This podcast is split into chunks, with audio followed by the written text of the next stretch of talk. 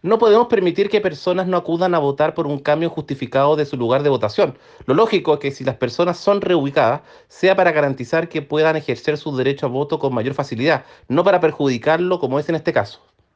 Espero que las interrogantes que planteo en este oficio sean aclaradas y solucionadas a la brevedad por el CERVEL. La participación ciudadana en las elecciones pasadas fue muy baja y todas las autoridades debemos agotar mecanismos para aumentarla.